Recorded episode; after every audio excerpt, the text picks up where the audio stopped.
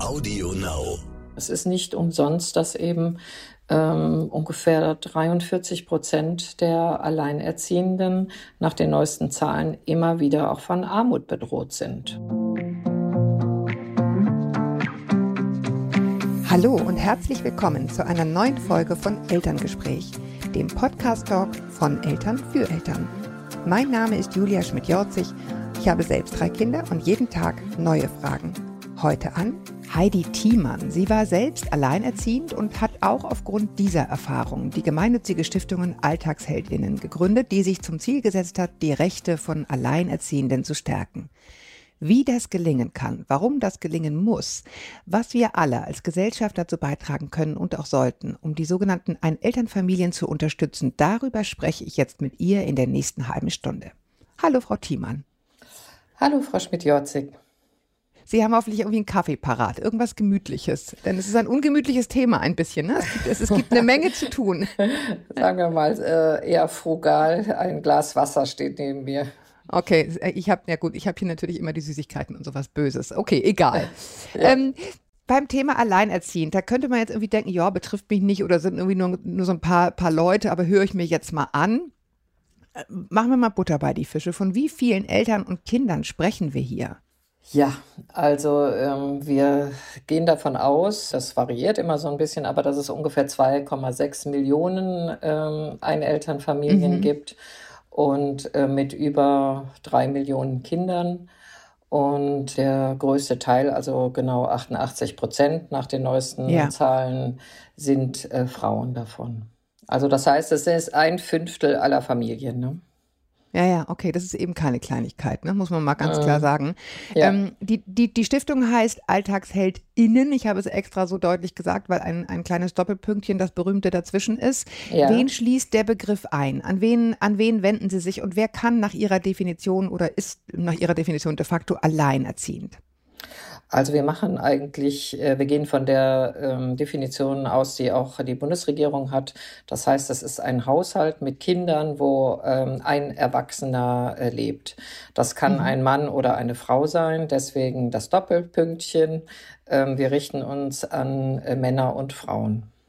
Ja, aber de facto haben Sie gerade schon, glaube ich, gesagt, ne, sind es meistens Frauen, ist das richtig? Ja, genau. 88 Prozent sind Frauen und das äh, ist auch, hat auch Gründe, warum das so ist. Da kommen wir gleich zu, da freue ich mich schon drauf. ja, genau. ähm, ich wollte eine, eine, eine rein technische Frage. Zählen Sie sozusagen die Wechselmodellfamilien dort mit hinein? Zählen die mit? Weil es gibt es ja inzwischen durchaus ein bisschen häufiger, dass die Kinder wechseln. Oder ist das eine Fehlwahrnehmung? Mm, ja, ich habe jetzt extra nochmal nachgelesen. Also man ja. geht davon aus, dass es ungefähr acht bis zehn Prozent sind, wo man Wech Wechselmodell hat. Ähm, ja, das ist dann in dem Sinne, äh, ist das allein lebend, aber nicht unbedingt allein erziehend. Ähm, und ähm, von daher würden wir sie zum Teil natürlich auch dazu, ähm, dazu zählen, ganz klar. Ja, aber ich meine, insgesamt jetzt, äh, muss ja. man sagen, dass es ähm, als ich alleinerziehend war, habe ich immer gesagt, ich bin alleinerziehend dritten Grades. Also das Alleinerziehend kann ganz unterschiedlich gelebt sein. Einmal der Grund, warum man alleinerziehend ist, kann ganz unterschiedlich sein. Ich habe das von Anfang an so gewollt. Ich habe eine Trennung. Ich äh, bin verwitwet, also ich habe einen Partner verloren, Partnerin verloren. Es gibt ja ganz viele Gründe, warum man alleinerziehend ist oder eben auch ähm, und wie man das dann ausgestaltet, ist eben auch sehr unterschiedlich und ähm, ich hatte mich als dritten Grades bezeichnet, also dieses äh, habe ich erfunden, dieses Wort. Ähm, das gibt es nicht offiziell, aber es ist ein Unterschied, wenn der andere Partner oder die andere Partnerin eben mitmacht ne, und eben auch einen ja. großen Teil der Erziehungsleistung und der Sorgearbeit mitmacht, dann fühlt sich das ganz anders an. Ähm, und äh, als wenn jetzt äh, zum Beispiel nur Oma und Opa immer mal einspringen. Auch das kann aber eine ganz große Entlastung sein oder Freunde und Freundinnen. Oder eben man ist wirklich in dem Sinne wirklich allein. Das war bei mir so. Meine Mutter lebte äh, im Ausland. Ähm, mein Vater interessierte sich nicht so sehr dafür. Die Väter ähm, haben da auch nicht ihren Beitrag so geleistet. Und in dem Sinne ähm, war ich wirklich auf mich alleine gestellt. Das ist nochmal anders, als wenn man da eingebettet ist und äh, viele Personen hat, die das mittragen. Also insofern ist es sehr schwierig sowieso mit dem Begriff. Genau, aber wichtig für uns ist ja, wenn wir jetzt miteinander sprechen, Ihre Stiftung sozusagen grenzt dann niemanden aus, egal warum jemand sozusagen äh, alleinerziehend ist. Für, für ihn haben Sie theoretisch Programme oder sind Sie Ansprechpartner? Genau, wir, ähm, dabei ist es wichtig zu sagen, wir machen jetzt keine Einzelförderung, wir bekommen sehr viel, äh, immer wieder Anfragen dazu. Es sind zum Teil auch ja. wirklich herzzerreißende ähm, Lebensgeschichten, die uns da ähm, geschrieben werden. Ähm, wir versuchen dann möglichst, die, äh, da gute Tipps zu geben, wo man an Gelder kommen kann oder wo man sich für Beratung hinwenden kann. Unser Anliegen ist es, äh, strukturell was zu verändern und wirklich die Situation langfristig äh, zu verbessern. Und ja, okay. Ja, jetzt haben wir schon mehrere offene Enden. Da muss ich jetzt gucken, dass ich den Überblick behalte, damit wir da gut durchkommen. Nee, weil es gibt so viel dazu zu ja, sagen. Ne? Sie, haben, Sie, einfach, ne? Sie haben äh, eben schon selber angedeutet, Sie waren es sozusagen dritten Grades. Sie sind ja Initiatorin äh, dieser, dieser Stiftung. Mögen Sie einmal erzählen, wie, wie Sie äh, dahin gekommen sind, diese Stiftung gründen zu wollen und äh, ja, inwiefern das auch was zu tun hat mit diesem, das ist auch kein Wunder, dass das immer die Frauen sind. Ja, also ich, ähm, ich habe zwei Söhne. Der eine ist jetzt 32 ähm, und der andere ist ähm, 23, also mit einem großen ähm, Gap, also große Lücke mhm. dazwischen. Und das ist meistens auch ein Hinweis äh, darauf, dass das zwei Väter sind. Und meistens ist auch ein Hinweis darauf, dass die Frauen das alleine getragen haben, weil man äh, bei zwei Kindern schon ziemlich aufgeschmissen ist, wenn man es alleine machen muss. Also ich bin in zwei, in den beiden ähm, Mutterschaften bin ich beides mal relativ schnell dann wieder äh, in den Stand der Alleinerziehenden gekommen. Und ähm, das eine war eben 80er Jahre äh, und da waren, äh, als ich dann, äh, nachdem ich das Kind bekommen hatte, gedacht habe, okay, jetzt gehe ich wieder arbeiten, merkte ich, dass es gar keine Kinderbetreuung gab. Also das waren drei Prozent der Kinder unter drei, die betreut wurden. Das kann man sich heute kaum noch vorstellen, was mhm. faktisch wie ein Arbeitsverbot war. Und mhm. ähm, gut. Ich habe es trotzdem hinbekommen, ähm, auch durch äh, interessanterweise einen kirchlichen Kindergarten, dann, der das Kind dann ab ein Jahre genommen hat. Und mhm. beim zweiten Kind ähm, war das dann so, dass ich dachte, naja, jetzt sind ja neun Jahre vergangen, das kann ja nicht sein, dass so eine wirklich unmögliche Situation weiter aufrechterhalten wird. Und ähm, dann guckte ich mich um, nachdem ich das Kind bekommen hatte, und dann waren es sieben Prozent, äh, die unter drei äh, versorgt waren. Also auch da wieder habe ich wahnsinnig rangeln müssen, um überhaupt einen Platz zu kriegen. Ja. Und ähm, insofern ähm, war das schon mal so, dass der erste Schock für mich. Ähm, und dann ging es eben weiter, dass die äh, Situation einfach wirklich sehr schwierig war, dass ich äh, mich oft wirklich auch allein empfunden habe, alleintragend. Und als ich dann das eigentlich gut über die Runden gekriegt habe und als Gleichstellungsbeauftragte jetzt vor ein paar Jahren gearbeitet habe in einer großen Institution, saßen wieder die jungen Frauen vor mir und mhm. erzählten mir, äh, sie sind alleinerziehend und obwohl wir gute ähm, Vereinbarkeitsvereinbarungen hatten, also flexible Arbeit und dass man auch relativ einfach runterkürzen konnte, die Stundenzahl, saßen sie, ich sag jetzt mal im wahrsten Sinne hechelnd vor mir. Also man merkte, sie waren wirklich mm. ähm, sehr beansprucht ähm, und das merkte man dann auch zum Teil gesundheitlich. Und dann dachte ich, das kann doch nicht wahr sein, dass das jetzt die Situation, die ich vor 30 Jahren hatte, immer noch so existiert. Und dann habe ich gedacht, da muss man wirklich grundsätzlich was dran äh, verändern. Und als ich die Möglichkeit hatte, eine Stiftung gründen zu können, in dem ich Leute gefunden habe, die die Idee auch gut fanden und die das finanziell unterstützt haben, habe ich gedacht, so, das machen wir jetzt. Und jetzt versuchen wir, ähm, das wirklich mal grundsätzlich zu verändern, zusammen mit anderen, die natürlich auch schon sehr lange daran arbeiten. Also wir sind ja jetzt nicht die Ersten, die das machen wollen. Ne? Also ja, okay. Aber Sie haben das, Sie haben es eben schon selbst gesagt, Sie machen keine Einzelunterstützung. Nein. Was machen Sie denn? Also wir ähm, wir gehen davon aus, also was man heute so Theory of Change nennt. Also wie stellen wir uns so einen Wandel vor? Und mhm. ähm, wie könnte das passieren? Und ähm, wir versuchen einmal die Akteure und Akteurinnen, also die Organisationen, Vereine, die da sind, dass wir die stärken, zum Beispiel indem wir Projektförderung machen. Also wenn die Projekte machen wollen, dass sie bei uns Anträge st stellen können. Mhm. Als Beispiel, zum Beispiel jetzt in der Pandemie war das so, dass da war ja in den Medien auch, Gott sei Dank, immer wieder deutlich darauf hingewiesen, dass Alleinerziehende wirklich ähm, da ja, vergessen ja. wurden oder wirklich bis zum Anschlag ähm, mit, ähm, mit Homeoffice, Homeschooling ja belastet mhm. waren, dass wir gesagt haben, Alleinerziehende entlasten jetzt in der Pandemie und haben so eine Kampagne dazu gestartet. Und dann haben eben auch viele von denen, die schon äh, zu dem Thema Alleinerziehende arbeiten und die unterstützen, wie der Verband der Alleinerziehenden Mütter und Väter, die haben dann Anträge bei uns gestellt, zum Beispiel für eine psychologische Hotline, weil auch die psychologischen mm. Probleme, also die Konfliktpotenziale, gerade wenn Wohnungen klein waren und dies ununterbrochen aufeinander ähm, sitzen, ähm, hat äh, in vielen Familien, also nicht nur bei Alleinerziehenden, in vielen Familien eben zu wirklich Problemen geführt. Das heißt, die Beratungsstellen sind total überlaufen, jetzt auch noch nach der Pan, nach dem schlimmsten äh, Teilen der Pandemie. Wir, ist es heute noch so ähm, und auch Beratungsstellen sind überlaufen, Psychologen, Plätze gibt es nicht mehr. Also haben wir eine Hotline, eine Beratungshotline zum Beispiel mit 10.000 Euro jetzt gefördert in Niedersachsen, die jetzt gerade anfängt. Also Oder niedrigschwellig einfach anrufen genau, und einfach äh, anrufen, sprechen und fragen und ganz mhm. genau. Ja, und dann auch eine längere Begleitung, also nicht nur ein Erstgespräch, sondern äh, die gehen davon aus, mhm. dass sie eben 36 Familien damit jetzt ein Jahr begleiten können. Okay, oh, super, ähm, ja.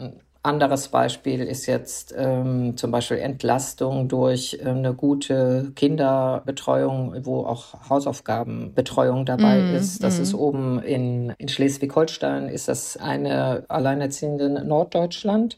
Und mhm. ähm, bei denen sind also auch ganz viele wirklich Menschen mit großen finanziellen Problemen. Die hatten dann in der Pandemie gar nicht die Möglichkeiten, ähm, äh, diese wie, wie man so schön sagt, Endgeräte zu haben. Ne? Also die hatten kein ja. Tablet, die hatten keinen Laptop, die hatten keinen ähm, kein, kein Handy auch, wo die Kinder mitarbeiten konnten. Die Handybildschirme waren oft kaputt. Und ähm, die haben dann bei uns den Antrag gestellt, dass sie einmal solche Geräte kaufen, die sie dann auch, äh, wenn es jetzt, ähm, die sie auch bei der Hausaufgabenhilfe dann ja. immer wieder auch einsetzen können und die auch ähm, so Empowerment machen von Alleinerziehenden, also dass sie mhm. die alleinerziehenden Mütter und Väter dann in Gruppen nochmal stärken, mit denen, ähm, denen beibringen, wie man sich besser bei Behörden äh, durchsetzt und die begleiten. Mhm. Also solche ähm, mhm. Ähm, solche Aktivitäten, die haben wir jetzt auch zum Beispiel gefördert. Aber wenn ich jetzt noch ein drittes sagen darf, auch Gerne. ganz, ähm, ganz würde ich jetzt mal sagen, Charity-mäßig mhm. ähm, hat der äh, Sozialdienst Katholische Frauen in Berlin äh, so Gutscheine verteilt von 50 Euro, also mitten in der Pandemie war das noch. Und ja. erstmal haben wir so gedacht, na ja, wir wollen ja eher so Struktur äh, verändern. Ist das jetzt so das Richtige? Aber das hat mich sehr überrascht. Also ähm, da waren, äh, die haben das in Neukölln wirklich auch sehr niedrigschwellig mm. in den Beratungsstellen, die sehr äh, guten Kontakt hatten, auch zu Familien, die ein ganz geringes Einkommen haben oder von Sozialleistungen leben müssen. Und ähm, da waren so positive Rückmeldungen. Und ähm, das Schöne war eben, und deswegen war ich dann doch begeistert, ähm, dass wir das gemacht haben, dass es gar nicht so gesehen wurde, die 50 Euro, sondern eben auch, ähm, das waren so Gutscheine, dass man in Drogeriemärkten was einkaufen konnte, sondern auch, dass sie mhm. gesagt haben, ah, endlich mal jemand, der sieht, was wir hier leisten und der uns einen ganz kleinen Teil gibt äh, von Wertschätzung ja. und auch von dem, was, ähm, was wir hier brauchen. Und ja. ähm, also auch das war ähm, äh, ist total gut angekommen und hat eigentlich auch das gestützt, was wir wollten, nämlich dass das ernst genommen wird und dass das auch wertgeschätzt wird, die Arbeit, die da täglich in den Familien geleistet wird. Als wir das Vorgespräch geführt haben, haben Sie mir erzählt von einer Sache, die Sie sehr geprägt hat, ähm, nämlich etwas, was Ihre, wenn ich es richtig behalten habe, Großmutter noch am Sterbebett bewegt hat. Was auch ein bisschen, wenn ich es richtig behalten habe, zu tun hat mit Ihrer Arbeit und Ihrer Leidenschaft dafür.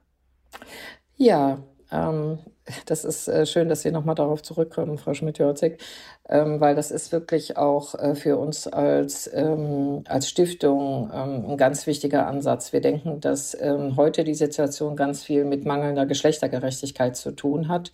Und das mhm. hat auch wieder mit meiner Großmutter zu tun.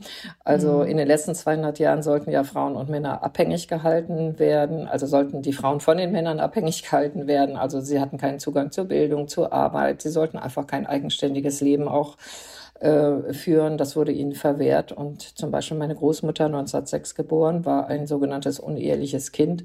Und ihre Mutter konnte nur wieder heiraten, wenn sie das Kind verleugnete.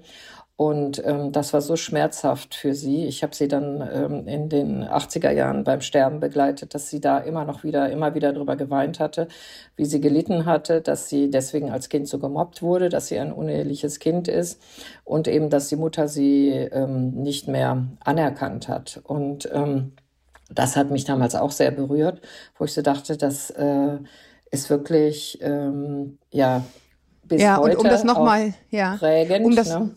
Mm, ja, und um das nochmal sozusagen in Zusammenhang zu bringen, also was Sie daraus gesehen haben, ist, dass diese Frau, die sozusagen ähm, äh, ein uneheliches Kind bekommen hatte, dafür sozusagen systematisch von der Gesellschaft abgestraft wurde. Ne? Genau. Ne? Während sozusagen und der Mann letztendlich davon kam.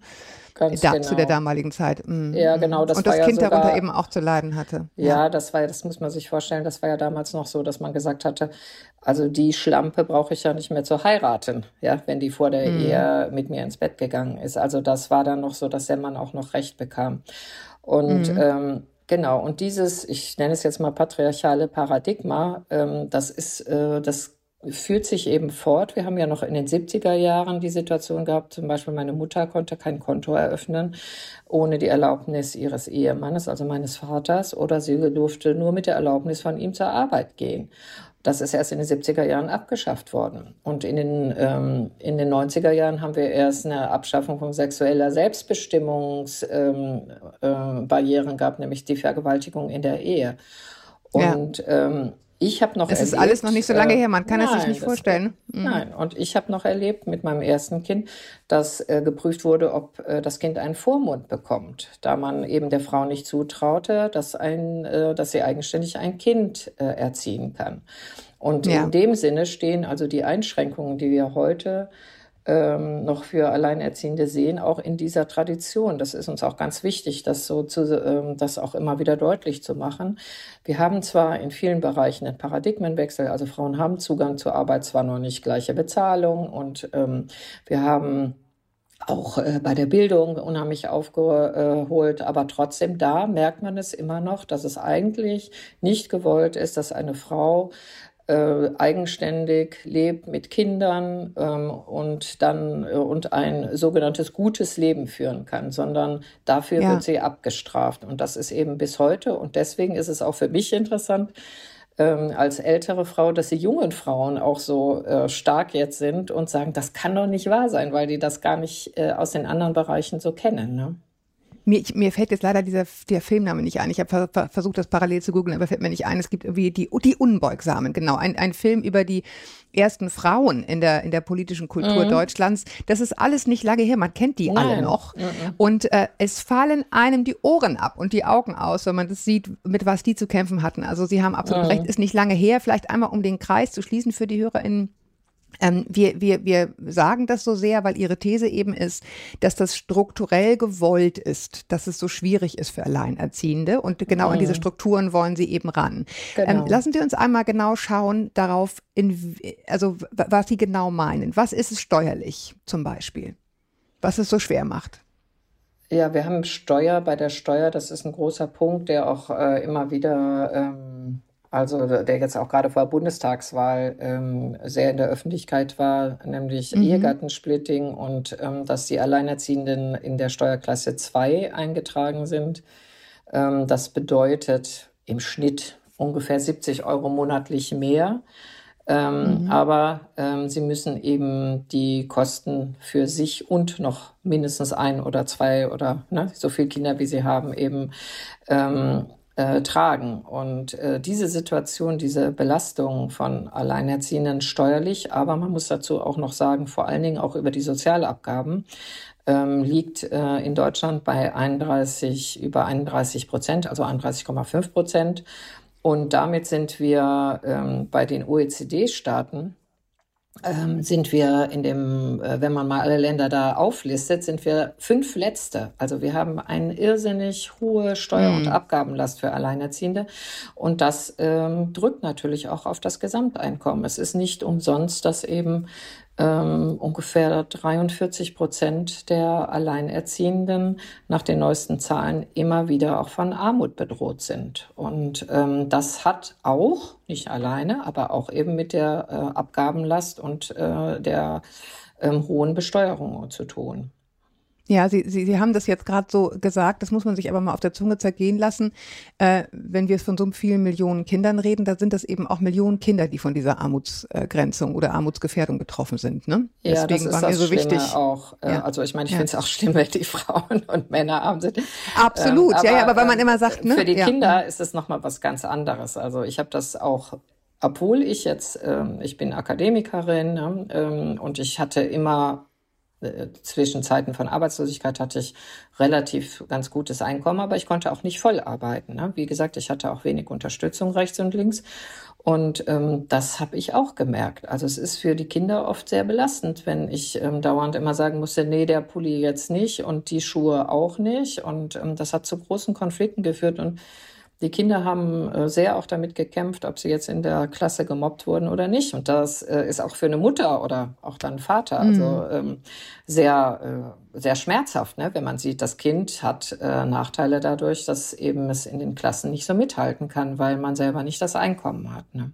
Ja, das, äh, wir hatten jetzt sozusagen, der, der eine Teil war dieses systematische Steuerliche, wo Sie sagen, also das, das muss einen Grund haben, warum das nicht geändert wird, weil es ist so wahnsinnig ungerecht, dass es zum Himmel schreit. Mhm. Ähm, das, das andere, was man hier vielleicht noch erwähnen muss, ist auch der Kindesunterhalt. Meines Wissens nach sind es, sind es 50 Prozent ähm, der Unterhaltspflichtigen, also der Väter, in Deutschland, äh, die überhaupt keinen Unterhalt zahlen, also die eigentlich verpflichtet wären, es aber nicht tun. Und ich glaube 25 Prozent hin und wieder mal. Das hilft, das hilft natürlich auch nicht gerade die finanzielle Situation zu verbessern. Nein. Wer, wer springt dann ein? Genau, also einmal ähm, versteht man nicht genau, warum so wenig bezahlt wird. Es gibt auch, ähm, ich glaube, vom IFO-Institut äh, die Untersuchung, dass eigentlich 80 Prozent in der Lage wären, aber sich arm rechnen oder ähm, auch der Staat das nicht richtig verfolgt. Das ist übrigens auch eine Forderung von uns, dass das ähm, nochmal äh, genauer angeschaut wird. Warum ist das so? Warum wird da so wenig ähm, gezahlt auch an Unterhalt vom anderen Elternteil? Ähm, und dann springt eben der Staat ein. Und ähm, wenn ähm, äh, das ist dann aber oft sehr viel geringer. Also es gibt einen Mindestunterhalt, den der, ähm, äh, den der andere Elternteil zahlen soll. Und mhm. ähm, der ähm, ist also höher als das, was dann der Staat zahlt, weil der Staat äh, zieht das gesamte Kindergeld ab von dem äh, Unterhaltsvorschuss, wie das heißt. Und, Wie hilfreich. Ähm, Genau, und das äh, ja. ist dann auch wieder, äh, es ist natürlich schon mal toll. Also als ich äh, die Kinder hatte äh, und äh, Kindergeld, äh, also diesen Unterhaltsvorschuss beziehen konnte, war das ja so absurd, dass man nur sechs Jahre kriegte und das gedeckelt war auf zwölfte ja. Lebensjahr. Also das hat man ja gar nicht verstanden, warum dann ab zwölf die Kinder keinen Unterhaltsvorschuss mehr vom Staat bekamen. Ja, weil ich meine, da werden sie ja richtig teuer nochmal, ne? Genau. Und ähm, das ist ja ähm, also eine der ganz großen Verbesserungen jetzt der Situation, dass das jetzt bis 18 auch möglich ist, also bis 18 Jahre. Und ähm, das ähm, trotzdem ist aber die Höhe ist einfach noch äh, viel zu gering. Also man geht ja davon aus, dass ein Kind ungefähr 730 Euro im Schnitt kostet im Monat, also für alle. Ne? Und ähm, auch Alleinerziehende geben nur etwas geringer Geld dafür aus. Und das muss ja irgendwo reinkommen, das Geld. Und ähm, wenn wir dann eben sehen, dass es vor allen Dingen Frauen sind, die nicht voll arbeiten, die oft auch, weil wir ja auch da wieder ähm, oft eine schlechtere Bezahlung für Frauen haben, also auch das nochmal geringer ist, das Einkommen, dann sind die wirklich besonders darauf angewiesen, ähm, dass entweder das andere Elternteil zahlt oder eben der Staat auch da unterstützt. Ja. Und ja. Ähm, gleich, äh, da, aber ihnen wird stattdessen wird ihnen dann äh, viel über die Abgaben und Steuern wieder vom Einkommen abgezogen. Und dadurch haben wir dann letztendlich hinterher die Situation, dass viele Frauen arbeiten gehen, die alleinerziehend sind. Also sehr viel höher ist die Rate als bei in Paarfamilien, aber gleichzeitig, dass ähm, das Familieneinkommen ähm, extrem gering ist.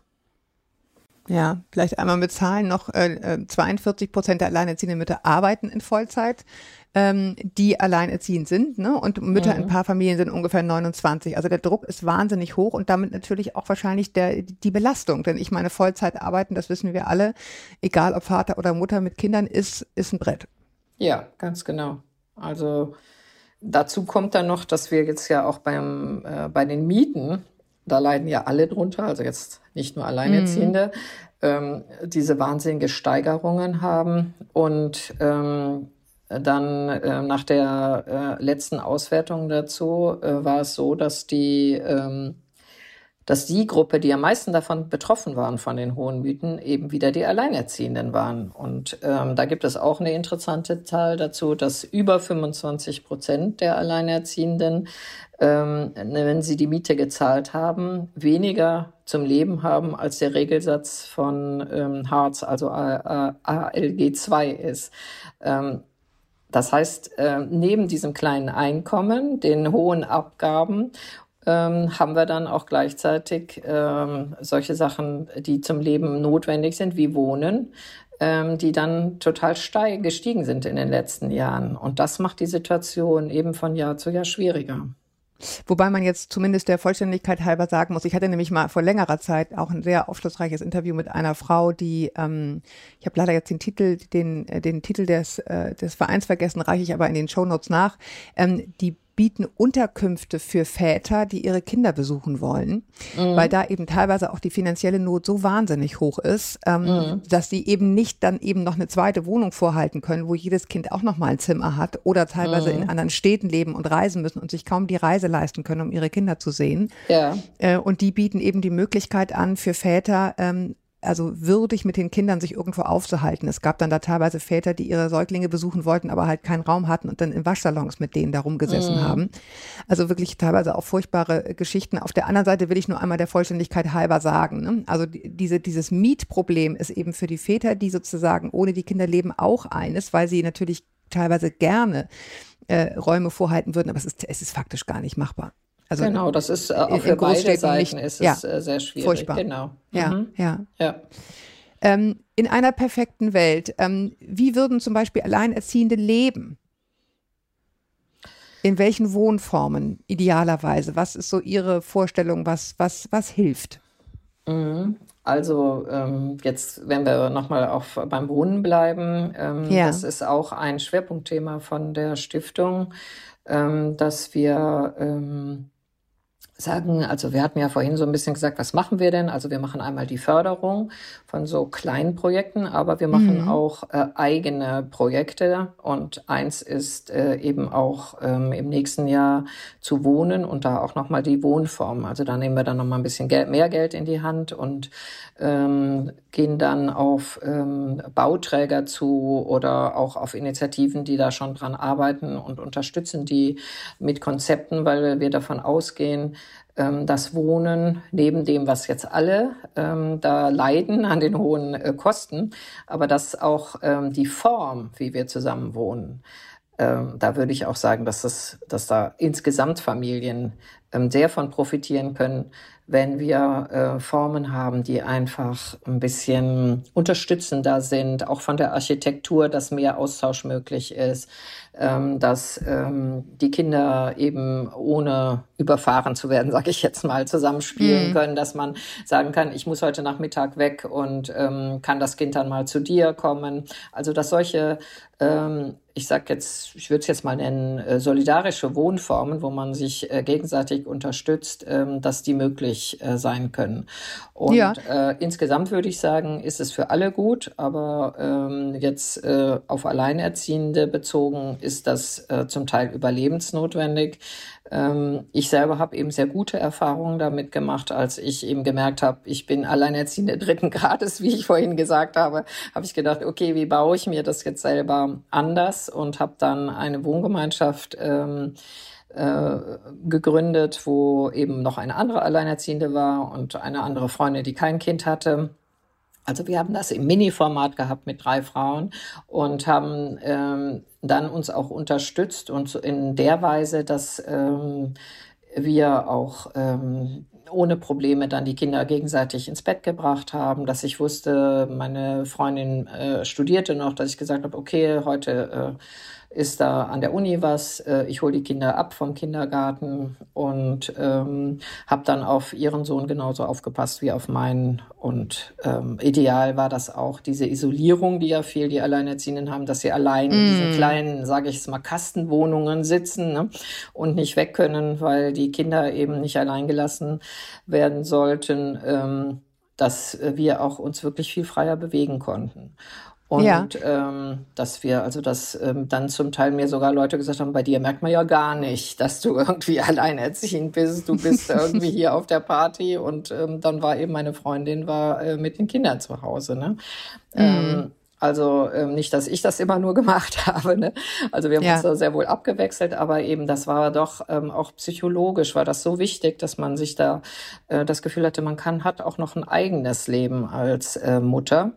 Und mhm. ähm, aus dieser Erfahrung heraus und auch aus äh, Erfahrungen, die man mittlerweile in Studien und so sieht, ähm, die äh, denken wir, dass äh, an Wohnformen zu arbeiten wirklich ähm, total sinnvoll sein kann. Ja, und aber da muss ich jetzt noch mal noch einmal einhaken, weil ich meine, die WG ist eine Sache, wo ich denke, ja klar, also kann man, kann man ja machen. Was, was schwebt Ihnen noch vor, um es mal konkret zu machen? Wie, wie könnte man noch zusammenleben? WG ist ja jetzt eine, eine Sache, die man sich theoretisch selber bauen könnte. Aber Sie sprachen mhm. auch von Architektur. Wie muss die aussehen? Mhm, genau, also ähm, wie gesagt, wir stehen da noch am Anfang, aber ähm, mhm. ich hatte das auch mal angeregt äh, in einer äh, Organisation, die vor allen Dingen in ähm, Ostdeutschland arbeitet, SCHIA. Und ähm, äh, da haben wir dann ähm, zusammen mit Shia ähm, eine Diskussion mal gemacht mit Frauen, die Interesse haben an solchen Wohnformen und haben die Stadt äh, Berlin hatte hat zum Beispiel äh, Berater für solche Wohnformen auch. Und die waren dann mhm. dabei und die haben gesagt, ja, also es gibt äh, immer mehr, dass die Bauträger sogenannte Clusterwohnungen machen.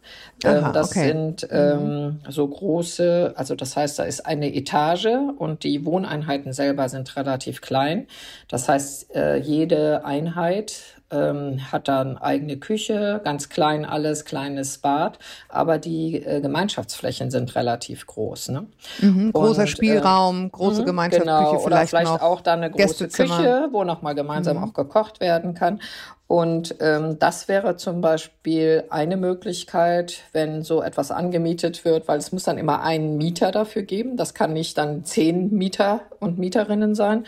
Ähm, dass eine Organisation sowas anmietet und das dann untervermietet und ähm, dass mhm. ähm, da dann eben ganz gezielt ähm, Alleinerziehende einziehen. Man kann auch überlegen, ob es vielleicht nicht nur Alleinerziehende sind. Dafür braucht man dann auch gute Konzepte, die wir dann äh, mit der Stiftung auch finanzieren würden. Sowas wie Zukunftswerkstätten, wo dann auch die, die da einziehen wollen, sich eben überlegen können, wie wollen wir wohnen und ich könnte mir auch vorstellen, dass man in diesen Einheiten eben auch sich zusammen dann vielleicht nochmal ähm, eine Betreuung für den Nachmittag leistet, ja. Ja, ähm, genau. Wo, wo dann nochmal jemand kommt und mit den Kindern irgendwie was unternehmend rausgeht oder so, ähm, wo dann ähm, die Frauen zusammenlegen. Oder ja. ich kann mir auch vorstellen, dass solche Einheiten dann auch gut sind, dass man da nochmal äh, zum Beispiel Beratungen reingibt. Ähm, so wie kann man sich auch beruflich weiterentwickeln. Ähm, Aber so wie äh, Sie darüber reden, ist es sozusagen ein Wunschtraum. Im Moment ist es so, es ist, zwei Zimmer, Küche, Bad, drei nicht. Zimmer, Küche, Bad, äh, ein Familienhaus Ganz in der genau. Neubausiedlung und alle Neubausiedlungen sehen aus, als gäbe es nur heile Familien auf der Welt. Ganz genau, ja. Ne? So, so ist es ja leider noch ja. nicht. Aber das ist was, was die sozusagen als, als, als Stiftung sich, sich vornehmen, in diese Richtung weiter ja, zu pushen, und, sozusagen, und die, dass wir da einfach offener denken. Ne? Mhm. Ja, genau. Und das ist ja auch wichtig, jetzt diese Konzepte zu entwickeln. Äh, die neue Bundesregierung hatte ja jetzt zumindest mhm. ja schon mhm. mal in den Sondierungsgesprächen angedacht, ich glaube 100.000 neue Wohnungen. Und da kann man ja ähm, sehr wohl dann auch solche neuen Konzepte ähm, mit Ja, schön wäre es. Bitte, sagt, bitte, bitte. Das nützt ja auch den, den anderen Familien, ne? muss man sagen, mhm. den mehr. Ja, mehr also ich, äh, wie ja. gesagt, ich glaube, dass das für alle Menschen, die mit Kindern zusammenwohnen, ähm, die wissen, wie hoch Lebensqualität sein kann, wenn man da ähm, sich gut mit Nachbarn versteht und eben auch mal sagen kann, hier, äh, ich koche heute und ähm, kommt auch dazu oder solche Sachen. Das ja. äh, kann man sich, wenn man die Belastungen nicht so erlebt hat, kann man sich gar nicht vorstellen, wie ähm, wunderbar ja, wie das sein kann, ja. wenn man mal einen Tag jetzt nicht kochen muss. Ne? Ich würde noch gerne auf zwei andere Dinge ganz konkret kommen. Wir haben ja jetzt gerade sozusagen im Rahmen dieser Wohnform auch so ein bisschen über Kinderbetreuung gesprochen, die man sich dann auf mehrere Schultern verteilt. Das ist ja aber was, was sozusagen privatinitiativ erfolgt. Was wäre das, was Sie sich wünschen würden, was bitte noch besser wird in Bezug auf strukturell, also von der Politik sozusagen mhm. eingetopftes. Ähm, ich hatte den Eindruck schon in der Pandemie, äh, dass dann irgendwann wenigstens die Alleinerziehenden ihre Kinder in die Kinderbetreuung schicken konnten. Da war so ein bisschen offeneres Ohr, glaube ich, als vor ein paar Jahren gewesen wäre. Aber was glauben Sie, woran fehlt es noch? Auch ohne Pandemie. Ja, also ich habe äh, meine Schwägerin, die ist äh, Witwe mit zwei Kindern und äh, Krankenschwester. Und ähm, die muss um 6 Uhr zum Beispiel im, äh, am Arbeitsplatz sein. Und der Arbeitsplatz ist auch so, dass sie da über eine Stunde hinfahren muss. Ne? Also das heißt, sie verlässt das Haus irgendwie so gegen halb fünf. Und ähm, das wäre mit der ähm, sonst üblichen Kinderbetreuung überhaupt nicht machbar.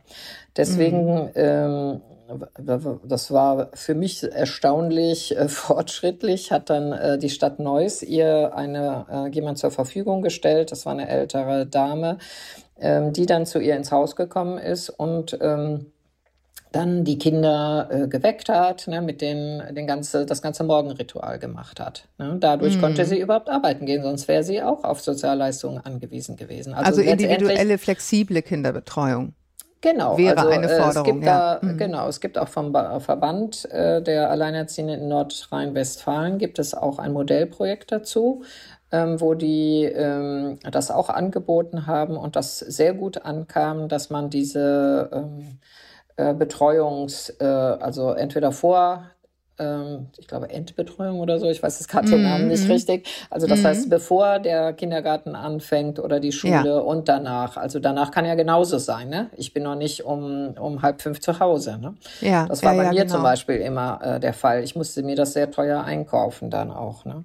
Ja. Und ähm, dass man dafür, dass man das flexibler macht, entweder, dass man ähm, auch äh, Kitas oder auch in der Schule, dass man diese Betreuungen hat, aber ich glaube, dass es, ähm, das muss man halt sich dann auch nochmal angucken, genau, dass es für viele angenehmer ist, wenn das zu Hause eben gemacht Natürlich. wird. Natürlich, ich meine, wer will ja. so ein todmüdes Kind dann um halb fünf in den Kindergarten bringen, ne? Also das ja, ist ja auch nichts, genau, was ne? einem also, wirklich vorschwebt. Schon gar nicht ja. in so einer Trennungs- oder, oder Trauersituation, davon mal ganz äh, abgesehen, ja. Ja, genau.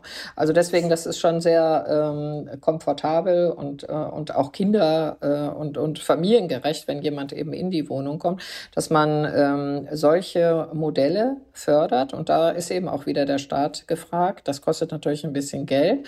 Aber wenn man auf der anderen Seite sieht, ne, dass damit eben auch wieder Steuern reinkommen, weil ja die, die das ja. Elternteil dann auch ähm, arbeiten Und weniger kann, ne? Sozialleistungen, ne? weil die sich auf halt selber versorgen können. Ja. ja genau, ich würde noch ne? gern, letzter Punkt, einmal auf die Grundsicherung kommen. Ähm, wir sprachen ja über, über Kinder, die sozusagen gefährdet sind, armutgefährdet sind.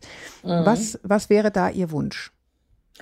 Ja, also wir haben uns jetzt erstmal sehr gefreut, dass auch in den Sondierungsgesprächen eine Kindergrundsicherung angedacht wird. Ähm, mhm. Aber eben es ist wirklich, ähm, auch da wieder liegt ähm, der Teufel oder die Teufelin im Detail, weil ähm, einfach zu sagen, wir machen jetzt irgendwie 400 Euro für alle, das äh, kann es nicht sein. Also es gibt da Berechnungen, dass wenn man die ganzen äh, Leistungen, die man als ähm, finanzschwächere äh, Familie bekommen mhm. kann für die Kinder, wenn man die zusammenzählt, dann muss der mindestens 500 Euro liegen ähm, mhm. äh, damit das wirklich auch eine Verbesserung ist. Was schon mal toll mhm. ist, dass man nicht die ganzen Einzelleistungen dann beantragen und abfragen muss. Und ähm, das ist ja schon immer für viele, die viel arbeiten müssen, eigentlich eine Überforderung. Das ist schon mal super. Aber ähm, zum Beispiel die FDP hatte zumindest vor der Wahl ähm, da Vorstellungen, ähm, die eher sehr viel geringer waren. Und da äh, hoffen wir sehr, und bauen auch Druck auf, dass eine Kundengrundversicherung, die erstmal äh, wirklich eine Verbesserung ist, aber dass die Verbesserung nur ist, wenn sie in der Höhe, das heißt also mindestens 500 Euro ist. Also Verbesserung zu den vielen Einzelleistungen, die man im Moment beantragen kann. Ja, genau. Mhm, mhm. Im Verhältnis dazu. Ja. Vielleicht äh, schließen wir nochmal am Ende äh, damit mit den Hausaufgaben, die wir alle machen können, also abgesehen von Staat und äh, Stiftung und so weiter. Wir hatten nämlich bei unserem Vorgespräch auch darüber gesprochen, über dieses, ähm, die Tatsache, dass eben erstens mal diese Familien häufig gar nicht als Familien wahrgenommen werden. Mhm. Weil sie ja in Anführungsstrichen kaputt sind oder irgendwie nicht vollständig oder wie auch immer man da sozusagen von außen drauf gucken mag mhm. oder wie es mhm. de facto im Moment geschieht, was man ja nicht, äh, nicht möchte. Mhm. Ähm, was, was würden Sie sich wünschen, was wir als Gesellschaft besser machen können, um, um diese Ein-Eltern-Familien zu unterstützen? Also ich glaube, Jeder von uns ja, das nebenan. Viel, ja, sehr gut. Also ich glaube, dass viele noch darunter leiden, ähm, dass äh, sie immer sich noch erklären müssen, warum sind sie denn jetzt alleinerziehend. Und wenn wir ein mhm. anderes, äh, wenn wir einfach sagen, Familie ist da, wo Kinder sind, ne? Zwei Frauen, zwei Männer, ähm, zweigeschlechtlich, ähm, äh, das also sagen also wir übrigens Frau, bei ja. Eltern. Das will ich nochmal ganz deutlich sagen. Ja, genau so ist es. Genau. Familie ist da, wo ich, Kinder sind. Full ja, stop. und das finde ich super Ansatz. Und eben auch, äh, Kinder sind auch eben ähm, äh, je nach Situation ähm, äh, bei einem Elternteil. Und wenn man da ähm, keine äh, Unterschiede macht, sondern sagt, ähm, die müssen insgesamt, müssen die die gleichen Bedingungen haben und insgesamt in Deutschland müssen sich ja auch die Bedingungen verbessern. Das ist ja auch ein Thema in Ihrem Podcast immer. Das finde ich auch super. Also was, äh, wie kann man äh, die Situation verbessern? Ähm, mhm. Dann ähm, dann haben wir wirklich das gute Leben für Familien, unabhängig davon, wie das Familienleben dann eben äh, aussieht. Ja. ja. Und ich glaube, eine ganz große Rolle spielt eben auch diese Schuldfrage einfach gar nicht zu stellen. Ja, also, Nein. also Sie, Sie hatten das so gesagt, so nach, also ich finde es ganz interessant, ich, man kennt das ja auch, kenne ich jetzt jedenfalls in meiner Generation, in der Elterngeneration, also von meinen Eltern sozusagen, mhm. die Frauen, die dann Witwen sind, ne, äh, mhm. die werden auch nicht mehr eingeladen. Mhm. Und da kann man ja sozusagen in Anführungsstrichen von Schuld schon mal gleich gar nicht sprechen. Es geht nur darum, es ist so ein komisches Bedrohungsgefühl oder so ein, so ein, so ein, so ein komisches Bauchgefühl. Ja, jetzt so eine Frau alleine irgendwie einladen. Also ich glaube, das spielt auch ganz viel eine Rolle in dieser Akzeptanz. Wen lade ich eigentlich ein, wenn ich ein Frühstück mache, wenn ich ein Abendessen mache, wenn ich, mhm. keine Ahnung, eine Party mache? Oder habe ich irgendwie ein Unbehagen, aber weil ich denke, na ja, alleine, hm. Und ich glaube, mhm. da äußert sich auch ganz viel Diskriminierung, die man nicht, äh, gar nicht in Worte fassen muss. Das verstehen die mhm. alleinerziehenden Frauen auch so. Ja, das ist ähm, wirklich so. Das war für mich auch ganz erstaunlich, dass ich als Alleinerziehende kaum äh, Paarfamilieneinladungen hatte oder auch in meinem Freundeskreis. Mm. Also natürlich hat man sich mehr unterstützt, äh, die Alleinerziehenden untereinander. Auch ähm, der Bedarf war einfach höher. Ähm, aber ähm, insgesamt ähm, habe ich nicht das genau verstanden. Und manchmal hatte ich so das Gefühl, ja, da ist so äh, die, die Frau alleine ne, unter den Paarfamilien äh, mhm. oder Paareinladungen, äh, dass da vielleicht dann so ähm, die gefährliche Frau, die nimmt, kann mir meinen Mann wegnehmen, ne? also dass sowas ist, aber auch, dass sie vielleicht insgesamt so ein ähm, Unwohlseingefühl, wie Sie das auch gerade gesagt haben, auslösen mhm. kann. Ähm, fühlt die sich dann komisch, ich lade sie besser nicht ja, ein. Ja, also das, ja? Ähm, genau. Und das, Den das, Schuh würde ich mir auch anziehen, ehrlich gesagt, mhm. dass man irgendwie denkt, so, ist das dann nicht irgendwie komisch, wir sitzen hier irgendwie mit drei Paaren plus eins, mhm. muss sich aber, doch merkwürdig anfühlen. Also entscheidet man sich eher dagegen, scheiße, mhm. auf gut Deutsch. Genau, ja. dabei kann man es auch wirklich auch der Frau dann überlassen oder Eben, Mann genau. und sagen, äh, hör mal, ja. ähm, ich äh, mache da ein kleines Essen, es sind äh, aber vor allen Dingen Paare, ist das okay für dich? Ne? Und dann kann ja die Person das sagen, ja oder Immer nein, noch Nein ja? sagen, ja genau, ist so, ja erwachsen. Äh, aber eben, dass also. sie eingeladen wird, ne? weil äh, diese soziale Isolierung ist eben auch ein genau. Punkt, der dann hinter wieder auf die psychische Gesundheit und so große ähm, Auswirkungen hat. Ne? Also wir stellen fest, es gibt noch viel zu tun, aber es lohnt sich. Ähm, und ähm, ja, wer weiß, wann es uns alle trifft, in welchen, in welcher Schattierung auch immer. Ne? Also wie gesagt, ähm, wir sprachen ja mhm. da von ihrer Schwägerin. Also wie immer man in diese Situation geraten kann und wir wollen es, finde ich, auch für alle anderen nicht, abgesehen davon, dass es uns selber treffen kann. Ich danke mhm. Ihnen, dass Sie uns haben teilhaben lassen an, an dem, was Sie tun, an, an Ihrem Wissen, und ich hoffe, wir haben nochmal klar gemacht, da muss sich jetzt ganz viel tun. Wir legen da große Hoffnung in die zukünftige Regierung, dass es da ein bisschen vorangeht. Mhm. Ähm, ihr da draußen, wenn ihr als ein Elternfamilie in einer alternativen Wohnform lebt und uns davon berichten wollt, dann freuen wir uns natürlich sehr. Schreibt uns an podcast.eltern.de und schreibt uns natürlich auch weiterhin sehr, sehr gern, wenn ihr Lob, Tadel und auch Fragen habt für unsere Eure Fragen-Episoden mit Elke Schicke. Und bis wir uns wieder hören, haltet den Kopf über Wasser. Ahoi aus Hamburg und ich danke Ihnen. Tschüss. Tschüss.